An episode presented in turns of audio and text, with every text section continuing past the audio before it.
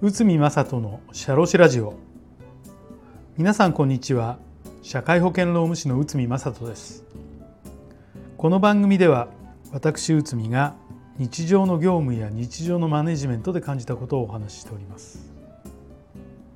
今回は年俸制の注意点。こちらを解説いたします。給与を月給制から年俸制に変えたい。このようなご相談をいただく機会がよくあります。しかしイメージだけでの知識で年俸制の詳細を分かっていない。そういう方がほとんどです。そこで年俸制について整理をしてみましょう。以前は年俸制というのは大企業を中心に採用されていましたが最近では中小企業でも採用されています。年俸制は社員の給与を1年単位で決定する制度で前年の営業成績などにより翌年の給与が決まるものです。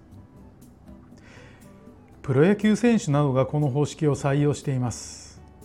また金額は1年単位で決定しますが毎月1回以上給与を支払わなくてはいけない。と労働基準法で決まっています。だから年俸を12等分して毎月支払うのですがこの理解だけでは不十分です。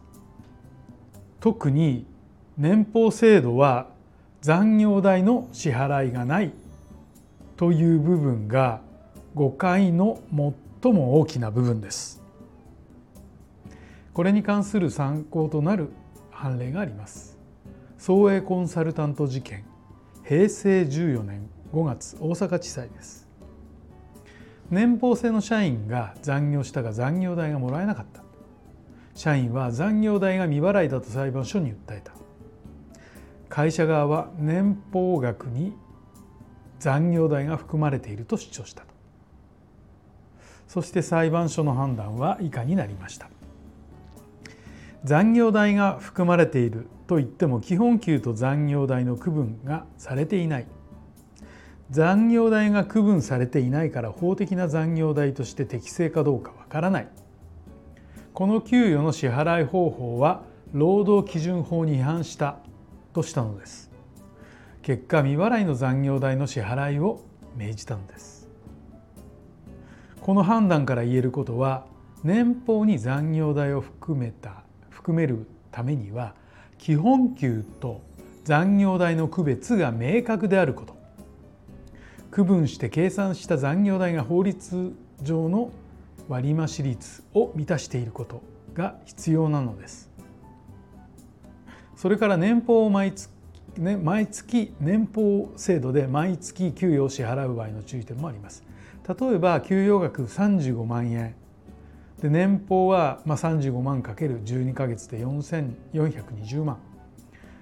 このうち5万円は月25時間分の残業としましょう。この場合残業が月25時間を超えたら残業代を追加で支払う必要があるのです。これは就業規則賃金規定などに明記することが必要です。さらに他の注意点もあります。年俸を14等分や16等分して賞与の支払いがあるというような形で制度設計をする時です。12ヶ月分の部分は毎月の給与残りの部分は賞与となります。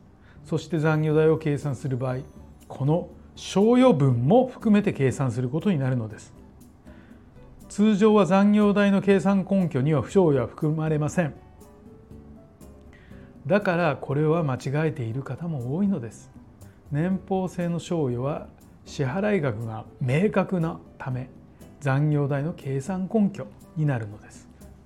これについても平成12年3月8日の労働局の通達で年俸が確定している賞与部分は賞与に該当しないため割増賃金の計算基礎となるとなっています。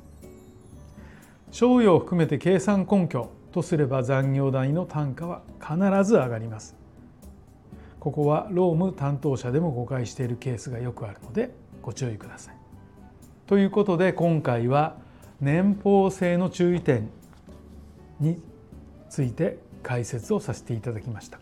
まあいろいろなポイントがあったかと思いますけどこの年俸制を導入されるということであれば今一度ですねまああの今日の話をさせていただいたポイントを復習してください。